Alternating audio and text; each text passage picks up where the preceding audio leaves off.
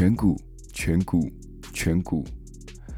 谢谢杨腾凯，你在上个礼拜的时候在 Instagram 里面让强叔知道，强叔把颧骨念成了冠骨，所以特地在这里讲三次，这个非常重要的，所以希望下次不要再犯这个同样的错误。欢迎回到一周一次的那一夜。我们先来说一下 Podcast 上面的 review 吧。呃，应该是叫 Okinka 还是 Zero Kinka？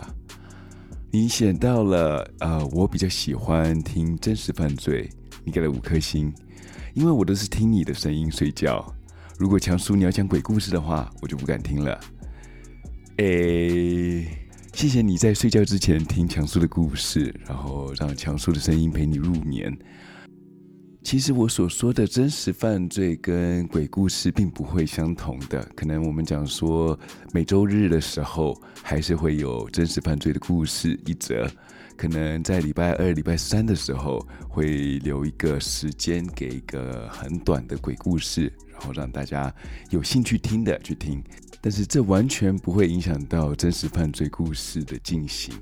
所以，我们每周还是会有啊、呃、真实犯罪的故事，都会在礼拜天同一个时间播放。其实，我现在讲说这鬼故事的事情，其实也是太早了。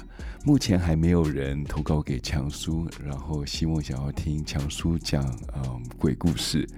但是，如果你们真的有兴趣的话，也欢迎。投稿给强叔知道，然后看看让强叔可能在礼拜二的时候把你的鬼故事播放出来给大家听。如果你是第一次收听这一个节目的听众，你又是你又刚好喜欢这个节目的话，欢迎你们到欢迎你们听完以后到 Apple Podcast 上面，请给这个频道一个五颗星，顺便留言让强叔知道。如果你想要留四颗星以下的话，就暂时不要到 Apple Podcast 上面去留言喽。还有，我们现在在 Instagram 跟 Facebook 上面都有我们的粉丝页。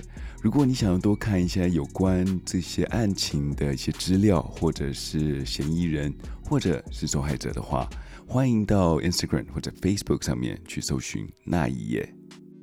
强叔还有另外一个新的节目，叫做《小人物的那一页》。这个节目是有关比较轻松一点的节目，会邀请一些朋友或者地方上的小人物来到《小人物那一夜》这个节目上面聊聊他们自己的辛酸史，或者是一些他们的趣事。所以，如果你们有兴趣，对这个节目有兴趣的话，也欢迎去 Apple Podcast 上面去寻找《小人物的那一夜》。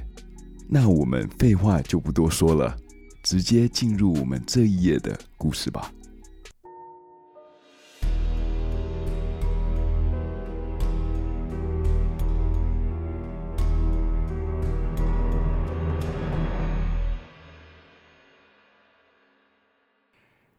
今天就来说说一个四十四年前到二零一八年前都还没有破的一个疯狂杀人案。这个案子就是发生于加州的 Arliss Perry 杀人案。位于北加州的史丹佛，最有名的不外乎就是一间世界闻名的明星私立大学——史丹佛大学。史丹佛大学的全名为 Leland Stanford Junior University。小利兰·斯坦福大学，它是美洲大学协会的十二个创始会员之一。这十二个创始会员包括了哈佛大学、耶鲁大学、宾州大学、普林斯顿大学、哥伦比亚大学、密西根大学、威斯康星大学麦迪逊分校、康奈尔大学、伯克莱加州大学、约翰霍普金斯大学、芝加哥大学等。这每一所学校都是人人想进的第一志愿大学，而史丹佛大学又以学术声誉以及创业氛围而获评世界上最有名的高等学府之一。这个学校的毕业校友在附近的矽谷创立了很多著名的企业，像是谷歌、雅虎、惠普、思科系统、NVIDIA 等大型电脑企业。除了史丹佛的文凭以外，还有更多的就是这个学校里面的人脉，所以很多人挤破了头都想进入这所大学。Bruce Perry 的父母也有同样的想法，但是因为他们好几代都是住在北卡州乡村长大的，所以没有办法让他们的儿女住在斯丹佛。但是他们的愿望也是希望他们的小孩子能够去就读这一间学校。一九五五年出生于北卡州的 Bismarck 的 Bruce，他是从小就是一个品学兼优的资优生，功课一向都是名列前茅的他，让他们的家族终于有一个孩子可以读到大学，而且是全美前十大的学府。Bruce 在高中的时候和他的青梅竹马邻居 Arliss，他们就开始相恋了，他们很快的就坠入了情网。这两个小两口就是天生的一对，他们在高中的时候就是那一种经典的情侣款，男生是运动健将，女生就是啦啦队队员，而且他们从小就认识了对方，到了高中在一起以后，就每天形影不离了。在一九七三年，他们高中毕业了以后，Bruce 很顺利的申请到了史丹佛医学院去就读。而 Alice 呢，他是留在家乡里面就读两年的社区大学，顺便打工赚学费。当时七零年代的时候，别说是 Line 了，或者 WeChat，就连电脑都并不是很发达。远距离的恋情对高中刚毕业的小两口是一个很大的负担。如果每天都要打长途电话，会让他们在经济上面一下就面临到破产的状况。所以他们都是靠着写信或是一周一次的长途电话来维持这一段感情的。当这一种生活过了一年以后，他们俩觉得这样下去是不行的。他们决定了要 Arliss 搬去加州去找 Bruce。但是 Arliss 他是一个很虔诚的基督徒，在婚前性行为或是婚前与男朋友住，这是一个很大的 no no。所以他们决定在 Arliss 他在搬过去之前，先把婚给结下来了，这样才能以 Bruce 的老婆搬去与 Bruce 住。这也对他的乡下的爸妈也有一个交代了。Arliss 他是搬去加州了以后，和 Bruce 住进了他们学校里面所配的学生宿舍。这个宿舍是专门给已经有结婚的家庭而设的，所以不会有和其他的室友同住在同一间房间里面。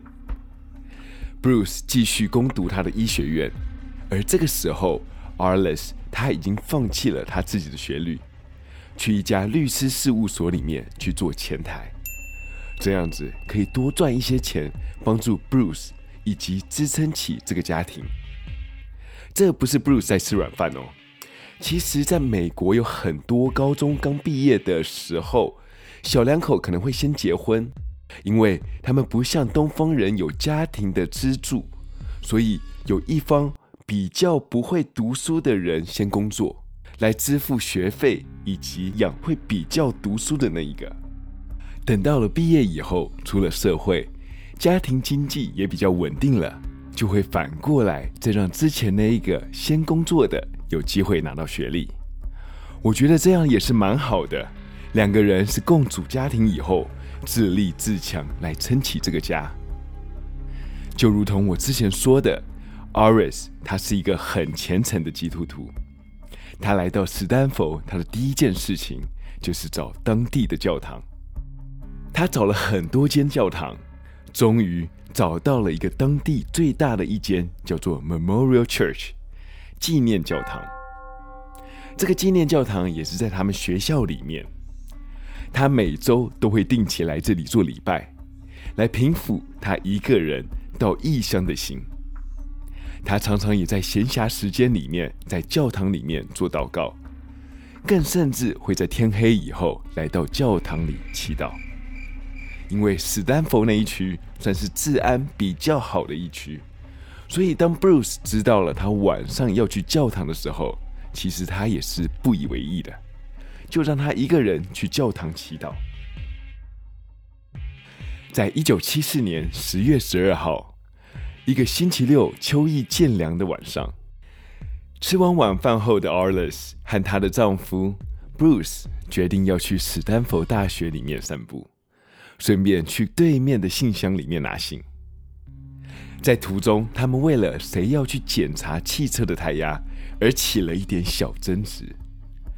当然，这在夫妻生活之中常常会发生这一种小吵小闹的事情。吵着吵着，他们就经过了史丹佛纪念教堂。Alice 说道：“听着，我现在不想继续吵下去，我要去旁边的教堂忏悔。你就自己一个人走吧。” Bruce 他也负气的说道：“好。”他就独自的一个人往家里走去。他们家距离这里有半英里左右。看到 Bruce 离开以后，信仰虔诚的 Arliss 走去史丹佛纪念教堂去祈祷。于是小两口两个人在晚上十一点左右分开了。回到家的 Bruce 开始为了这一场争辩开始做了准备。他在想说他该怎么讲才会让 Arliss 他是臣服于他的话术下面，而赢得这一场争论。另外一边的 Arliss，他进到教堂以后，他看到了有两个人在教堂里面，他就自顾自的前往教堂最前面那一排去跪了下来，独自一个人在祷告。没有过多久，那两个人祷告结束以后，站了起来，准备要离开这个教堂。离开的时候，看到了一个年轻人从教堂的大门走了进来。这个年轻人，他的年纪大概为二十到二十五岁，看起来是非常的年轻，顶着一头中分的金发。没有过多久，大概快要到十二点左右的时候，通常这间学校的警卫会进来这个教堂里面，和教堂里面的人说，教堂要关门了，所以要所有的人都离开教堂。这是这警卫每天都要做的事情。当所有人离开了以后，他就会把所有的灯都给关起来，门也都上锁了以后才会离开。但是这一天，他进到教堂以后，准备和以往一样把所有人都给赶出去的时候，却发现了今天是一个人都没有，也没有看到 Arliss 或是之前的那两个人，甚至于最后进来的年轻人。他确认了教堂一个人都没有以后，他直接关了灯，确认了所有门都上了锁以后，就随即离去了。回到家的 Bruce 准备好要和 Arliss 来继续刚刚未完的话题，一直等到了十二点十分都没有看到 Arliss 他回家。这时候的他觉得可能门才刚关起来，等等就回来了。又等到十二点三十分，还是不见踪影。这时候的他觉得有点奇怪，这里离教堂不到半英里，即使教堂在十二点关门以后，Arliss 他现在差不多也该到家了。见不到 Arliss 他的踪影，Bruce 决定要走回去教堂去找他。他想说，他应该会在去的路上撞见 Arliss，但是事与愿违。一直走到教堂都没有见到 Arliss，他想说会不会他还在教堂里面？所以到了大门，准备开门进去，但是大门是深锁着。他试图敲门，却没有人回应。他检查了所有的窗户，甚至侧门以及后门，都是没有办法进去的。在看到窗户里面都是暗的。就只好放弃了。他沿着教堂附近走着走着，看看会不会 Arliss 就在附近闲晃。他找了又找，找了又找，但是在星期六的夜里，校园里面并没有其他闲杂人等在里面闲晃着。他找了一个小时，也累了，他就只好先回家去看看 Arliss 有没有回到家。但是回到家了以后，还是没有见到 Arliss 的踪影。他只好在凌晨三点半的时候打电话给警察，报了失踪人口，希望他们能帮忙寻找 Arliss 下落。他和接线员说，他觉得 Arliss 还在教堂里面，可能是在里面睡着了，又没有被警卫发现，所以很有可能被不知情的警卫锁在教堂里面。警察先联系了史丹佛的警卫，要他先去教堂里面去看看有没有 Arliss。但是警卫说他去看过了，所有的门都上了锁，教堂里面也没有任何人的踪影。当然，想也知道他可能没有很认真的去找，只是走去了教堂，叫了两声，看看有没有人回应。当没有人回应的时候，他就离开了。过了一个小时，同一个上锁的警卫，他又去教堂附近去巡逻了。他们警卫会在每隔多久的时间，会再去同一个地方来巡逻，来确保说没有闲杂人等在那里闲晃。他到了教堂以后，再次确认他的大门是锁好的，其他的侧门跟后门也都是锁好的。又隔了一个小时，大概是在五点左右的时候，他走回去教堂，准备再去做一次检查。这次他确认了大门是锁好的，看到后门也是锁好的。到了侧门的时候，发现了这次的侧门。是被打开的，而这里的门锁看起来就像从里面被强行踢开的。这警卫走去了教堂里面，想要检查看看是谁在里面。他到了里面，拿手电筒照了照，把教堂里面的祭坛移开到旁边，看看有没有东西被偷。没有任何东西被偷走，但是当他走到祭坛旁边的长椅旁，看到了 Arliss，他是一动也不动的躺在地上。当发现 Arliss 的时候，可以看到他的裤子已经被拖在膝盖的附近，他身上的伤痕可以知道他在死前是有被重击过的，有被掐过喉咙，但是这些都并不是他的死因，而他的死因是那一个凶手有带一个冰凿。而这个冰凿从 Arliss 的左耳后侧穿过去，进去到他脑袋里面。而 Arliss 的尸体在死后被摆成一个很奇怪的姿势。他死的时候是面朝上的，双手抓紧了祭坛的蜡烛，蜡烛就是护在胸口前面，还有一根三十寸的白蜡烛刺进了他的阴部。警察第一时间通知了 Arliss 的老公 Bruce。想当然尔，警察把他当成了第一嫌疑人。除了他是 Arliss 他在史丹佛里面唯一的亲人以外，在事发之前，他们还吵了架。最重要的一点，当他进到教堂里面的时候，Bruce 他是满身都是血。当警察看到他的这个状况的时候，马上要准备去拘捕这一个全身是血的现行犯，但是 Bruce 他是连忙的解释道：“这个血是我自己的，这个血是稍早之前从鼻子里面流出来的。他是因为 Arliss 他失踪以后，他找不到他的老婆，压力过大，所以让他的鼻子里面的微血管给爆裂了，导致他的鼻子就像水龙头一般下起了鼻血。”却停不下来。虽然这个理由听起来是蛮瞎的，但是加州是一个沙漠的气候。其实我小时候在台湾，常常因为鼻子里面的微血管它太薄了，常常一碰或者甚至没有碰就流血了。虽然做了手术好多了，但是后来到美国的时候，可能是保湿没有做好，或者就是天气太干，就很可能鼻血直流了。虽然这样子说，Bruce 他满身的鼻血，感觉起来是很牵强的，但是警察还是把他拿去做了化验，没有想到还真的是 Bruce 的鼻血。接着，警察又带了 Bruce 去做了测谎测试，Bruce 他也过了测谎。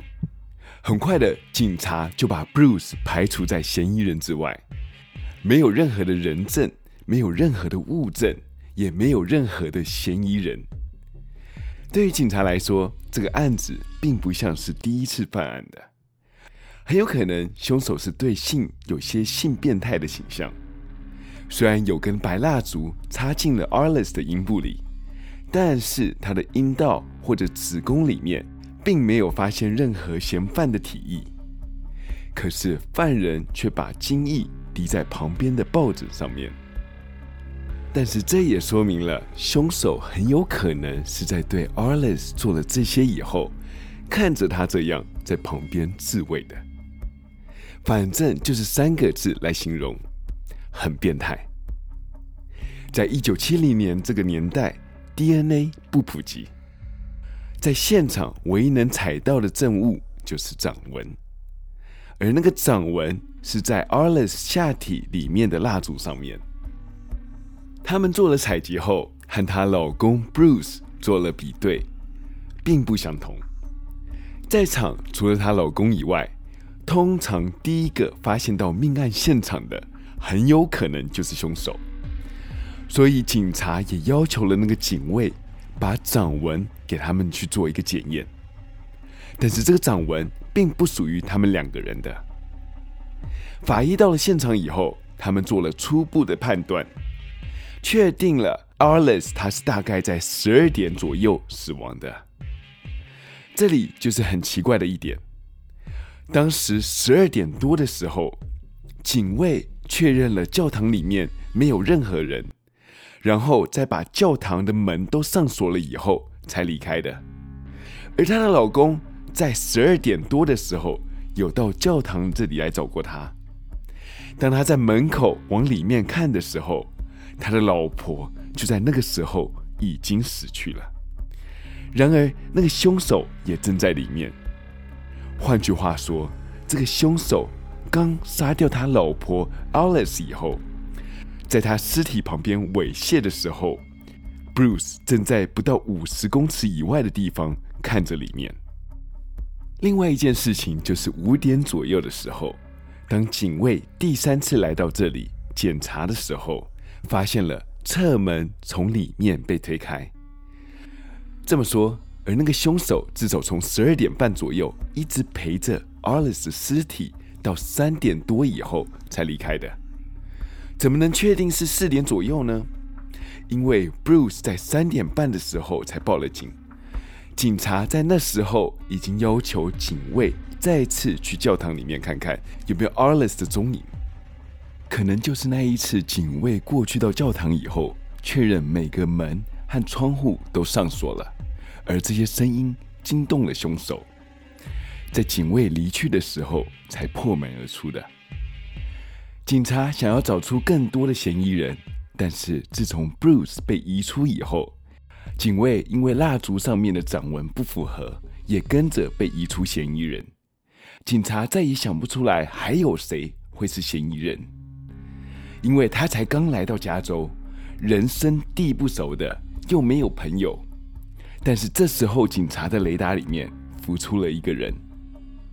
Arliss 他在律师事务所的工作上面有一个同事，和警察透露了，在他出事前一天，有一个人来到了律师事务所里面找 Arliss。当时他以为那个男人就是 Arliss 的丈夫，但是当他参加了 Arliss 的公祭的时候，看到了 Bruce，才觉得当初他认错了人。当时来找 Arliss 那个身份不明的陌生人，是一个白人，顶着金发，大概为二十出头岁，整个人的特质就很像当初在教堂里面那两个人说到他们刚要出教堂时候遇到的年轻人是一样的。但是这一条线索不久以后就断了。警察也没有再去追查下去的样子，毕竟一个二十几岁年轻的金发白人，在当初七零年代的史丹佛，放眼望去，几乎大家都符合这样的特征。除此之外，还有另外一个讲法，可能是在 Arles 他家乡的父母说的。他们说，很有可能 Arles 他是刚到加州的时候，到处去找教堂。无意间找到了一间邪教，邪教里面的人试图对他洗脑，但是还是被 Arles 他拒绝了。为了报复，他们跟踪他到了这个纪念教堂以后，看到四下无人的时候，把他给杀了。那奇怪的姿势跟死法是邪教里面膜拜鬼神的方式，但是这也不可考。很快的，警察也把这个理论给排除在外了。但是邪教杀人杀人后再把死人摆成那个奇怪的姿势，这让我听得真的很毛骨悚然。你知道，其实在美国有很多这一种很奇怪的邪教，而他们也做了一些非常奇怪的事情，所以有这种理论出来，其实也不为过。后来经过查证，警察去了 Arliss 他之前所去过的教会与教堂，都没有发现任何有关邪教的事迹，所以算是一个子虚乌有的事情。找到最后，这两条线索都断了。这让警察没有办法再侦办下去。就这样，警察没有了线索，案子一下就冷了下去。他们找不到任何证据，也找不到任何人证，更没有嫌疑人。在这个之后，两个嫌疑人之中，她的老公 Bruce 在毕业以后，渐渐的成为一名有名的医生，专攻幼儿心理学。以及幼儿创伤症候群的心理治疗。其实，为什么 Bruce 会主攻创伤症候群以及心理治疗呢？这其实和 Arliss 他的死是有关的。一般人遇到这种状况的时候，通常在往后几年都会有 PTSD 创伤症候群发生。但是，当他在如此残酷的状况下面失去了妻子，亲友们很同情 Bruce。也希望他能早一点振作。他们建议他尽快恢复生活的常规，继续读书，尽可能不要去想 Arliss 的事。但是 Bruce 却没有这么做，他反其道而行。他暂时从 Stanford 休学了，到处漫游了几个月。他口袋里面没有多少钱，常常寄宿在亲友家里面，有时候甚至还在露宿街头。就是因为这样，他最后并没有发展出 PTSD 创伤后压力症候群。这是他自己的分析，应该是因为他当时选择了直接面对了创伤。这其实有很多的研究显示，一般来说，如果说服战场上面的士兵在战斗之后立刻反思，并且讨论他们的感受。这样子就比较不会发生 PTSD 了。撑过最痛苦的阶段以后，Bruce 发现自己的个性有了改变，变得更有自信，因为他想象不到他还能碰到什么事情比他已经经历过的还糟。而事实是，他熬过了丧妻之痛，甚至还能再度感觉到快乐。经过这个事情，他觉得他自己更成熟、更自由，更不会再在乎一般的社会价值观。经过了这次的蜕变，他重新回到了史丹佛读书，但是周遭的知情者用同情的眼光，让他非常的不自在。于是他决定要转学到麻州 Amherst College 安赫斯特学院。他在那里尽情的上他想上的课。没有理会毕业所需要的学分需求。然而，在没有拿到大学文凭的状况下面，他还是在一九七七年成功的申请上了西北大学的医学院，一路读完，取得博士的学位。而另外一个嫌疑人史丹佛的警卫成就就没有那么好了。在期间，他被抓到偷窃史丹佛学校里面的贵重物品，像是一些很古老的雕像。还有一些高价的珍稀书籍。他在一九九二年的时候被逮捕了。如果资料没有错，他是在离开学校警卫的这个职位之后几年以后才被捕的。他在 Arliss 命案发生没有多久以后，他自己就离职了。当他被捕的时候，警察搜查他家里的时候，看到他把所有偷来的战利品。全部都放在家里的墙上以及桌上，当成摆饰品。警察可能打从一开始就没有放弃，觉得这个警卫很有可能就是 Arliss 他命案里面的重要嫌疑人，或者是到九二年以后他被抓了以后，他们觉得这个警卫除了窃盗以及骗人以外，可能还有很多的黑历史，所以决定可能要再多观察他一下。但是，一直到二零一六年之前，都没有对这个警卫做出任何的行动。直到了二零一六年，他们把这个警卫再次带回警局，重新的审问以及再次的侦查。在期间，他看起来非常不耐烦以及不配合。而警察的手上最有力的证据，就是之前在枕头上面的 DNA。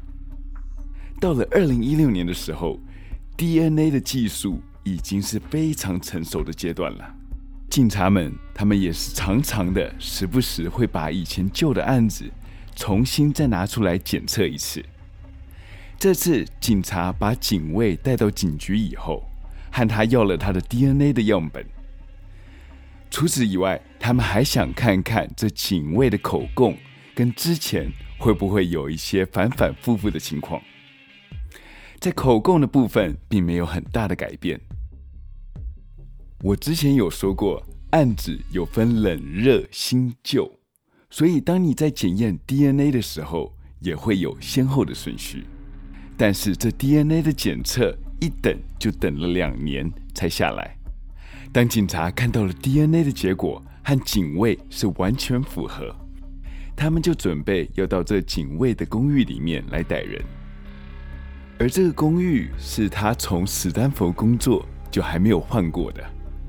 他们敲了敲门，看到这个警卫来应门以后，他们表明了身份以及来历后，警卫就说：“呃，你们在这里等等，我去拿件衣服就喊你们走。”就看到这警卫自顾自的往房间里面走去，警察觉得这很有问题，所以也就跟着走了进去。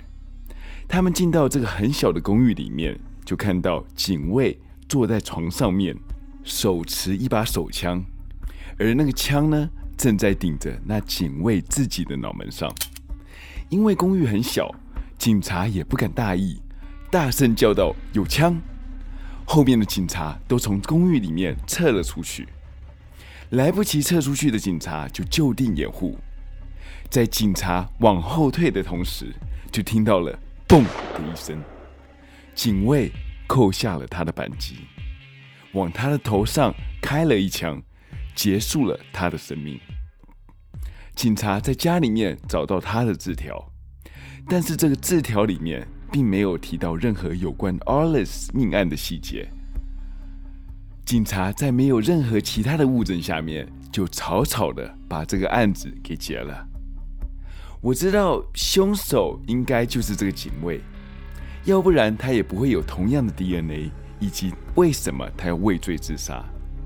但是这个案子的细节很多都还没有真相，像是有没有同伙，他的犯案动机，为什么会摆出那样的姿势，蜡烛上的掌纹又是谁的呢？而且当时 Arliss 他命案发生的时候，其实也有几起不同的命案也发生在校内。这些是否也是同一个人所为的呢？Arliss 这个命案很有可能是孤狼所为，也有可能是一个连环杀人事件的其中一件，或者有没有可能，其实这个警卫他并不是凶手，但是当他发现尸体的时候，他就在尸体旁边打了手枪，而真正的凶手却不是他，他就这样成为了代罪羊。